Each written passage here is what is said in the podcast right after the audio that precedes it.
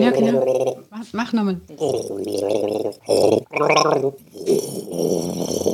Wie immer zuerst unseren Werbeeinspieler von der Firma Hudeldudel Almhudler. Einmal mehr haben sie uns wieder Euro übergeschoben auf die freundlichste Art. Wir nehmen das so gern. Ja, das ist etwa alles, was man sagen kann. Und für die einen ist das ASMR. Und für die anderen ist es ein Graus. Die Monika möchte heute gerne mit euch mal über das Aufräumen reden. Oh ja! Sagt auch nicht. Und der Kummerbär ist dabei. Aufräumen. Also wir haben das Fremdwort, das sich eingedeutscht hat, auf. Und das kennen alle noch von den kleinen Schulbüchern. Auf, Paul, auf. Auf, Jessica, auf. Und dann haben wir noch das Wort räumen. Das kommt, wenn ihr unschwer könnt, eruieren von Raum. Was ist denn das?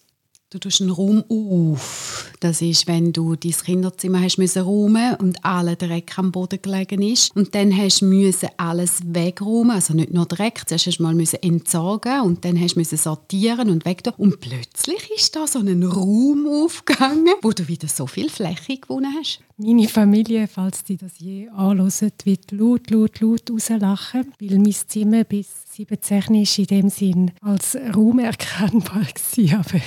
Häufeli, sagen wir mal freundlich Häufeli. Ah, du bist eine von denen, die überall so ein alles herhäufeln. Ja. Zusammenschieben und dort ein Häufeli und überall Häufeli liegen lassen. Ja. Heute im Ponyhof.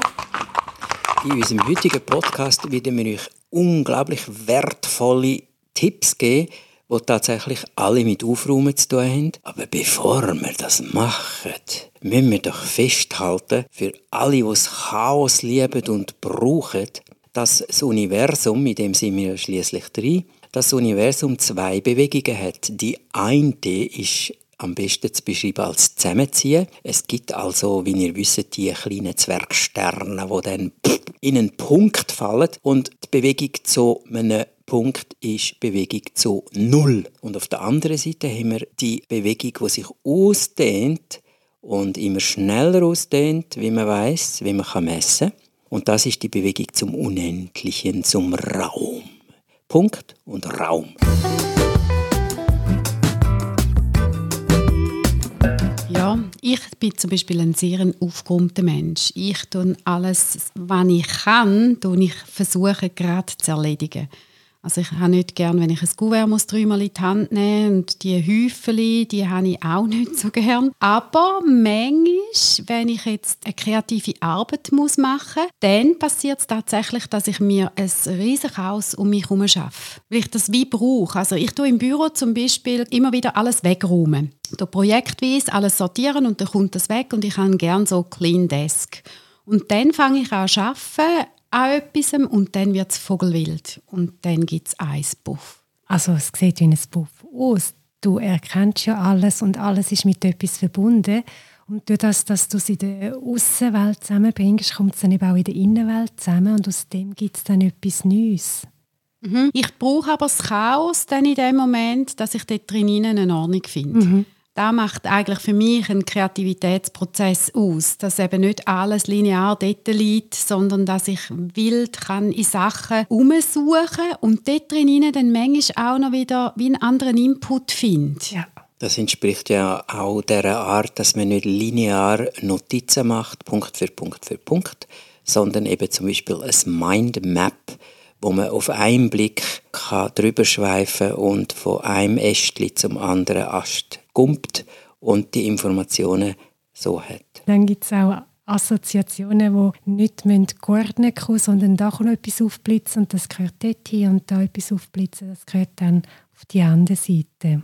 Und umgekehrt gibt es, wenn ich manchmal aufräumen daheim, wenn ich so das Gefühl habe, so jetzt soll ich putzen und aufräumen, dann fange ich an extrem aufräumen. Dann stehe ich vor dem Badzimmerschrank und finde das Zeug gerade auch noch raus und dann kommt mir in den Sinn, ah, Kleider habe ich auch noch wählen, eigentlich einmal wegtun, die Altkleider, ah, Altpapierbündel will ich auch noch und dort vorne habe ich noch Pflanzen, die ich schon lange umtopfen will. Und dann ist es im Fall wirklich vorher eigentlich geordnet und dann kommt so ein Moment, wo es mega ghetto ist, alles draußen ist ist und wird dann wieder verräumt. Aber ich kann da schon recht Chaos schaffen.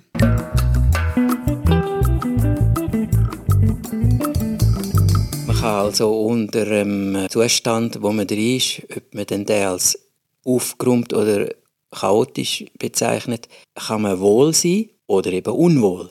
Und die ganzen Aufraumgurus, die es gibt, die kümmern sich natürlich um uns, wo unter so einem unaufgeräumten Zustand leiden. Also ich musste erwachsen werden, um zu lernen, dass es darum geht, dass ich das machen kann, was ich möchte und die Ordnung zu schaffen, wo das am ringsten ermöglicht. Das ist bei mir so nicht ganz so aufgeräumt wie bei der Monika, aber so aufgeräumt, dass immer wieder ein Platz aufgeht, wo ich dann auch ausbreiten kann, an was schaffe ich dann gerade und wo ich möchte. Weil tröstend kann man ja noch sagen, suchen tun alle. Die mit dem Chaos auf dem Pult suchen und die, die gar nicht auf dem Pult haben, die sind auch sehr oft am Suchen. Also von dort her gibt es, glaube ich, keinen grossen Unterschied. Schenkt sich nichts. Mein Mann ist, sage ich, man hat ein mega Chaos und ist, hat ein riesen Puff. Er hat zum Beispiel so eine riesengroße Schachtel mit, ich sage jetzt 100'000 Schrauben. Vielleicht sind es nur 5'000, aber es sind mega viel und in allen Formen und Grössen. Und er liebt es, wenn er etwas sucht, geht er dorthin, macht wird alles durchgesucht und er hat total Freude, dort zu suchen und bringt er dann so ein Schräubchen. Also er hat da, muss es aber suchen. Ich, wo alles wegräume und aufräume, bin aber so ein Künstler, ich suche mir immer wieder neue Plätzchen für den Schlüssel, ein neues Plätzchen für die Brille, ein neues Plätzchen für meinen Lieblingsschreiber. Irrsinnig. Und die Plätze sind so kreativ, dass ich sie am nächsten Tag nicht mehr finde. Aufkommt, aber ich finde nichts mehr. Ich bin da, glaube ziemlich ähnlich. Mein absolutes Ideal von aufgeräumt ist äh, so ein fernöstlicher Apothekerschrank. Wisst ihr, von was ich rede? Ihr seht das vor euch. Es ist ein wunderbares Möbel mit mindestens 30, 40 oder mehr Schubladen. So eins, wo jeder will, so ein Traummöbel. Unterschiedliche Schubladen und die äh, könnte man natürlich fantastisch brauchen, um sozusagen das Hirn auslagern. Mm, findest du einfach nichts? Ich schon. Schon da drin. Dann müsstest du es anschreiben. Zuerst schreibst du es an, aber weißt, wenn du tausendmal daran mm. angeschaut hast, außer du tust den Schlüssel tatsächlich einmal links, einmal oben, einmal unten, Nein, ich tue dann immer den Schlüssel in genau die gleiche Schublade. Und die muss ich nicht anschreiben, die, die winkt mir zu. Ich bin die Schlüsselschublade. Da ist genau jetzt so ein Beispiel der Apothekerschrank mit diesen Schublädchen, mit dieser Ordnung. Und dort drin haben ja die Apotheker früher ihre Medikamente und ihre Heilmittel dort drin gehabt. Und jetzt haben ja die Apotheker so einen Apothekerroboter. Habt ihr das schon mal gesehen? Ja. Hey Mann, ist das ein Chaosbrüder. Der rührt alles durcheinander. Das sind im Fall nicht einmal, dass du kannst sagen, alle Herz-Kreislauf-Mittel und alles ist beieinander. Nein, es ist kreuz und quer. Der hat so eine Chaosordnung, aber es macht es kennt da durch, pang, hast das richtige Medikament da mit dem kürzesten Ablaufdatum. Das ist wahnsinnig faszinierend. Das ist ein faszinierendes Beispiel von äh, Artificial Intelligence, wo wir dann mal einen Podcast machen. Und alle, die jetzt denken, hm, Science Fiction ist nicht so mies, wenn du daheim etwas hast wie einen Roomba und dem zuschaust, dann stellst du auch fest, der macht das nicht wie mir. Ein Roomba ist ein Staubsauger. So das ist so ein Staubsauger, der ja. sich selbstständig durch äh, den Staub frisst am Boden. Der heißt bei uns eben Robin. Okay. Ich habe gehört, viele Raumbesitzer geben ihrem Baby einen Namen. Aha. Das Interessante ist wirklich das, wie mit dem Roboter. Der hat eine ganz eigene Strategie, der filmt den Raum, aber der geht dann nicht, wie wir würden, regelmäßig. Also es sieht einfach strange aus. Mhm, aber am Schluss ist es auch gemacht. Es ist auch gemacht.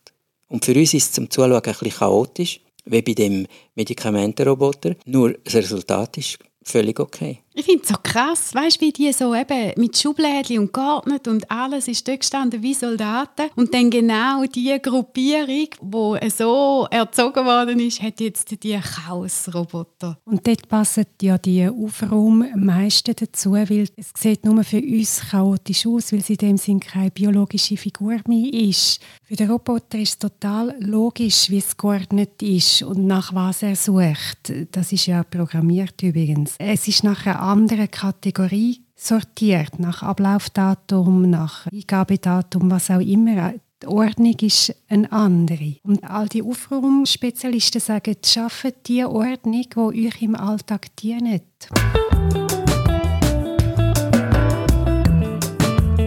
Und zum Zurückkommen zu unseren versprochenen Tipps. Für alle, die jetzt denken, kommen wir mal endlich auf den Punkt, was mache ich denn mit meinem riesen Puff? Sei das Papier, Brief, Projekt oder die Wäsche, irgendwas. Wie kann man denn das möglichst effizient so ordnen, dass es einem wohl ist? A macht das jeder für sich, wie er seine Ordnung am besten empfindet. Ich mhm. mache es anders als du und anders als da nicht. Also ein von den drei versprochenen Gurus, das ist der David Allen. Und er ist berühmt worden, sehr bekannt mit Getting Things Done. Auf Deutsch ist es auch übersetzt wie ich die Dinge geregelt kriege, so heißt es, glaube ich, übersetzt. Er hat ein System von Aufräumen im intellektuellen Bereich, wo super funktioniert. Ich habe das selber seit vielen Jahren. Es gibt auch Apps, die mit dem System arbeiten. Aber erzähl jetzt, wie es geht. Mhm. Ja, echt jetzt? Ja, es gibt eine App und es gibt ein Buch mhm. und es gibt, sag mal, wie. Für den David Allen ist das so reduziert aufs absolute Minimum, dass er sagt, mit dem Rücken zur Wand, was haben wir für Ordnungsprinzipien? Raum und Zeit und Themen. Mhm. Das heißt Zeit, wir haben normalerweise sieben Tage in der Woche und zwölf Monate im Jahr. Das sind also sieben Mäppli von Montag bis um Sonntag und zwölf Mäppli von Januar bis um Dezember. Und dann noch ein Mäppli für Warten auf und ein Mäppli für so bald wie möglich und that's it. Also hast du zwölf plus 7, 19, 21 Mäppli. Und dort tust du alles rein von dem, was täglich anfällt. Und das braucht eine Disziplin. Und für das hast du eine Inbox. Und die Inbox muss jeden Abend geleert sein. Jeden Abend muss die strikt leer sein. Und zwar so, dass du es entweder in die sieben Wochentag oder in die zwölf Monate tust oder in Warten auf oder in so bald wie möglich. Alles, was erledigt ist, ja, was machen wir denn mit dem? Da gibt es natürlich in der Bibliothek riesige Systeme und das ist auch, wenn es so komplex ist, okay. Aber, sagt David Allen, für den Normalverbraucher, der jetzt nicht gerade eine Unternehmung führt, sondern für sich will Ordnung machen, mit dem Rücken zur Wand haben wir das ABC. Du machst also ein Archiv mit Zeug, das du nicht kannst oder willst wegrühren und das ist es eigentlich schon. Und wenn das konsequent machst, also die Inbox jeden Abend leer und das Zeug hübsch verteilt, du verpasst keine Rechnung, nichts.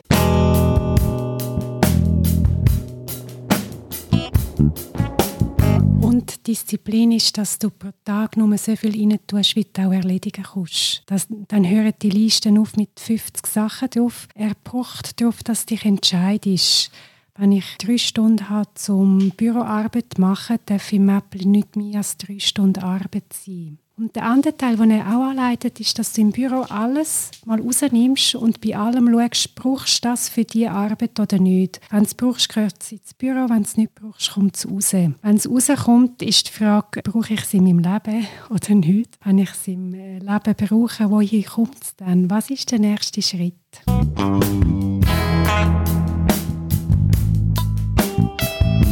Geht aber nicht. Ich habe so eine Nuschi-Schublade im Büro. Und dort kommt alles rein, wo eben irgendwie nicht kannst sagen. Dort hat es noch eine Schmerztablette, mhm. dort drin hat es noch Nasentüchli, dann hat es noch einen abgelaufenen Pass und noch ein Erinnerungsfoto mhm. und ein schönes Kärtchen. Und alles, was du irgendwie eben nicht so kannst oder auch nicht willst, mit einordnen. Das ist dann die Mary Kondo, die zweite, die sagt, äh, jeder Gegenstand ist mit einem Erleben verbunden, mit einem Gefühl, mit einem grossen oder mit einem kleinen. Und beim Aufräumen nimmt sie den ganzen Hausrat zusammen. Sie tut die zwei, drei Tage, manchmal auch länger, ganze Häuser aufräumen mit den Leuten. Und die Entscheidung, ob ich einen Gegenstand behalte oder nicht, ist, löst in mir das Gefühl von Freude aus, ein kleines Lächeln. Und den abgelaufenen Pass, der ein Lächeln auflöst, der bleibt da, den brauche ich nicht funktional in meinem Leben, der gehört aber zu mir und meinem Leben. Und dann ist eine Nushi-Schublade der perfekte Platz dafür. Mary Kondo ist eine Japanerin, die vor allem, glaube das Jahr sehr weit populär wurde, ist auch in Amerika, weil sie bei den Oscars dabei war. Ich weiß gar nicht wieso. Aber auf jeden Fall, Mary Kondo gibt es auch in alle Sprachen übersetzt. Und auch auf YouTube kann man sie bewundern, wie eben sie mit dem unglaublichen Charme von wenn dein Herz Resonanz verspürt zu einem Objekt und wenn es ein abgelaufener Bass als Viertel ist, Palz. Und wenn es sonst etwas ist, wo du objektiv müsstest sagen, ist wichtig, aber du hast keine so Resonanz, weg.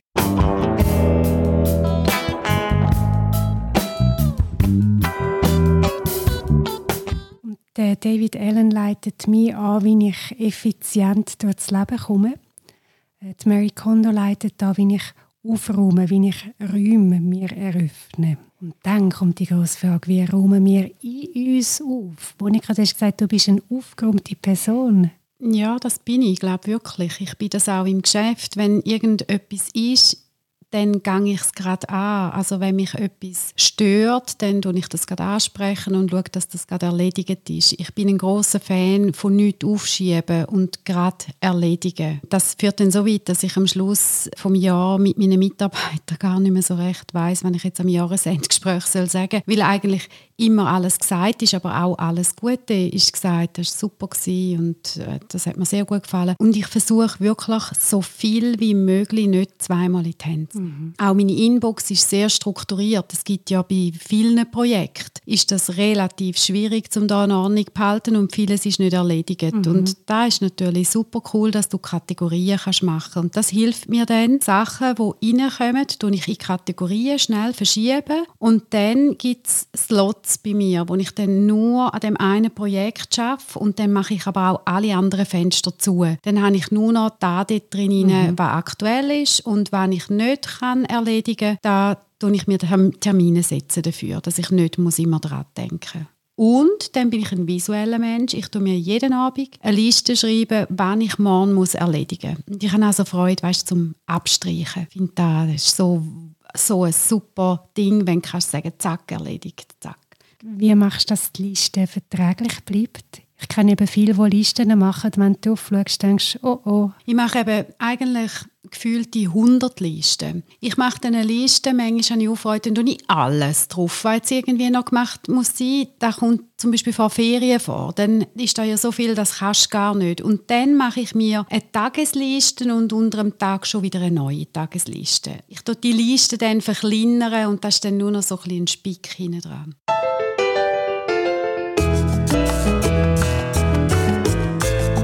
Dann haben wir ja noch von über dritten reden und die heißt Taisha Abelar. Sie gehört zum Kreis von der Carlos Castaneda Leute, 60er, 70er Jahre. Jetzt müssen alle nicken. Sie hat ein Buch geschrieben, wo The Sorcerer's Crossing heißt. Sie ist auch übersetzt.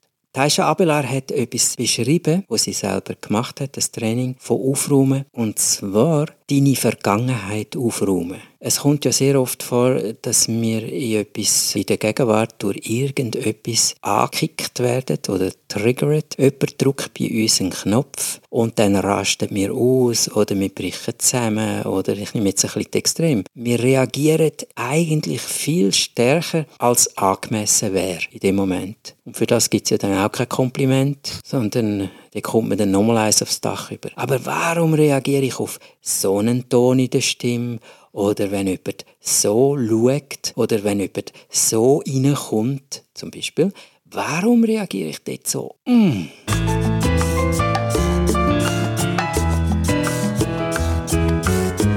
Und dem hat Taisha Abelard, und sie hat das auch gelernt natürlich, der Lineage, wo sie sind, äh, dem hat sie gesagt, Rekapitulation. Das wird eigentlich am besten nicht übersetzt. Es bedeutet, dass man Vergangenes nochmal sehr genau anschaut. Und zwar nicht nur intellektuell, sondern in der Erinnerung, was einem so durch den Kopf geht, sondern auch vor allem gefühlsmäßig. Und was schaut man auch in der Vergangenheit? In den aller, allermeisten Fällen Beziehungen. Und die Taisha Abelard Methode der Rekapitulation ist aufwendig, mühsam und geht unter Umständen über Monate. Und wenn man es gemacht hat, ist eine unglaubliche Entlastung da. Und man hat eine gewisse Ruhe.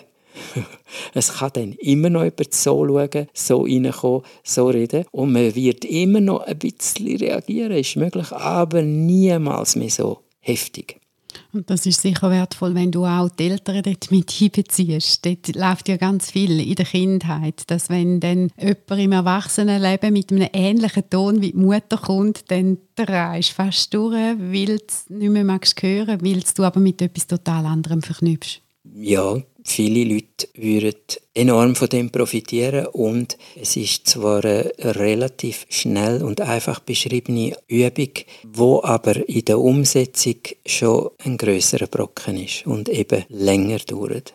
Also gerade bei den Eltern, ich habe ja eine Erinnerung an meine Eltern, als ich klein bin, als ich in die Schule gehe, als ich Teenager bin, als ich junge Frau bin. Das sind ja jedes Mal neue Geschichten. Darum ist es heilsam. Ich meine, das ist ein Riesenberg. Das ist, wenn du da willst, anfangen aufräumen, dann ist das wieder so etwas, wo dich total überfordert. Wo fängst du denn überhaupt an? Und manchmal stinkt es dir auch irgendwie dort wieder so zurück grübeln. Das gehört mir auch viel. Ihr im täglichen Coaching mit euren Patienten könnt da natürlich auch helfen, auch diesen Aufraumprozess äh, so ein bisschen effizient zu gestalten natürlich. Ich habe das schon gemacht mit einzelnen Leuten, die für das bereit sind. Und wenn ihr jetzt sagt, die Eltern, mit den Eltern würde ich nicht anfangen und die Eltern, vor allem wenn sie noch leben, würde ich einmal draussen lassen.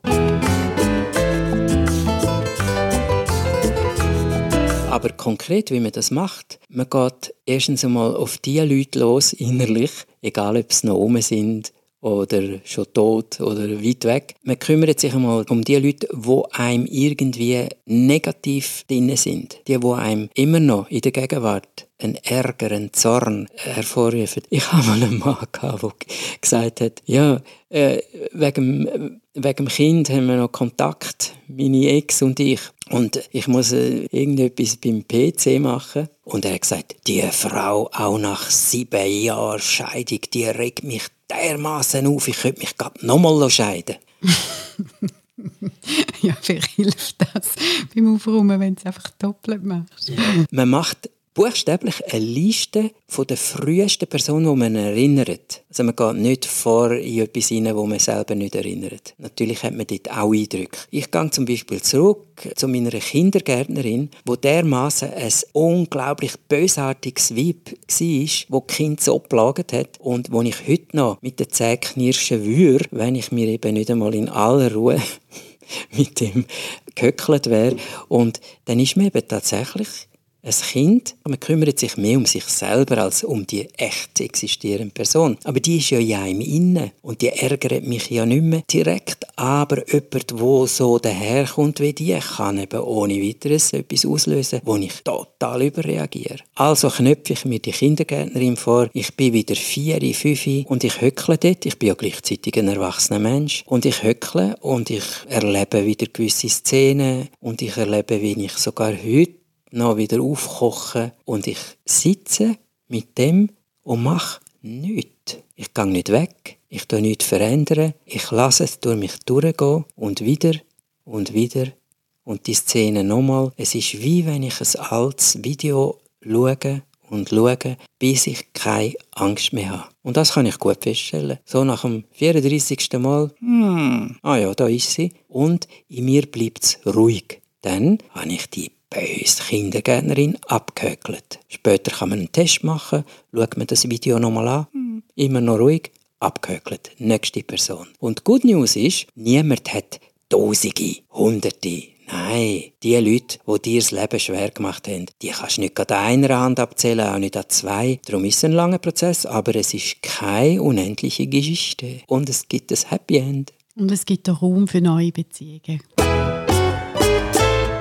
Und das ist die Variante mit bösen Leuten. Also wenn man dann noch schwerer plagt worden ist, braucht es dann noch ein andere Techniken. Ja, von der Psychotherapie jetzt ausgeredet. Wenn jemand im eigentlichen Sinn ein Trauma erlitten hat, mhm. mit PTSD, mit der posttraumatischen Belastungsstörung und all dem. Also wenn jemand in so einem Verbindungszustand zu einem Menschen ist, dann kann man das nicht allein machen. Mhm.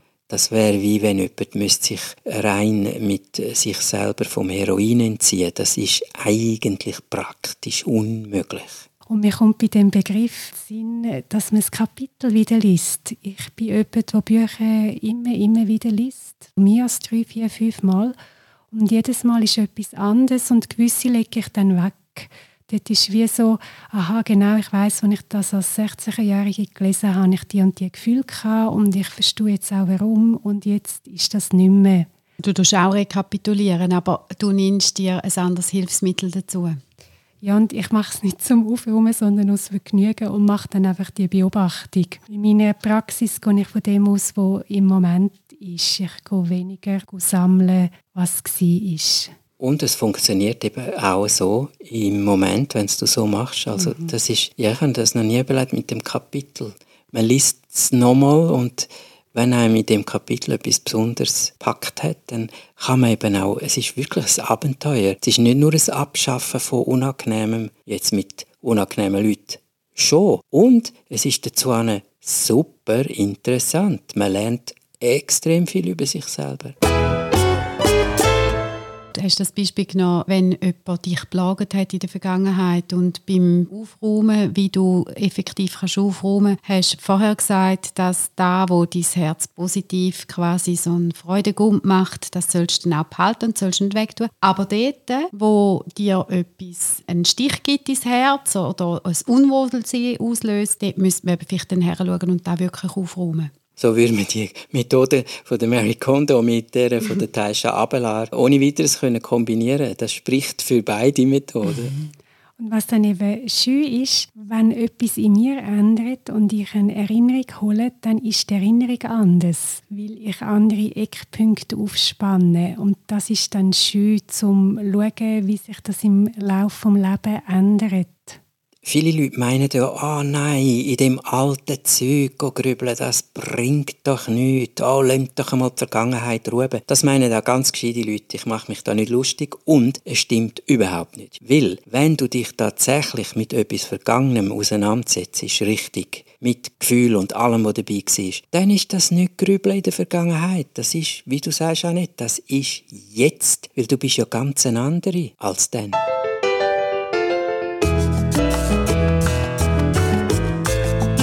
Bin letztens bei den Nachbarn und der Kleine musste aufräumen. Und die Mami hat schon x-mal gesagt, jetzt räume mal auf und jetzt tun mal aufräumen. Und dann hat dann der Kleine gefunden, okay, und hat zuerst auch so Häufchen gemacht und einen Teil hat er mal probiert unter das Bett zu schieben und ist der Papi reingegangen und gesagt, so ist nicht aufräumen, das ist nicht abgemacht, da ist die Lego-Kiste, da ist die Playmobil-Kiste. Auf jeden Fall hat er dann das gemacht und dann bin ich rein und habe gesagt, hey, so cool, jetzt hast du ja mega viel Platz. Und dann sagt er, uh -huh, aber ich kann gar nicht mehr cool spielen.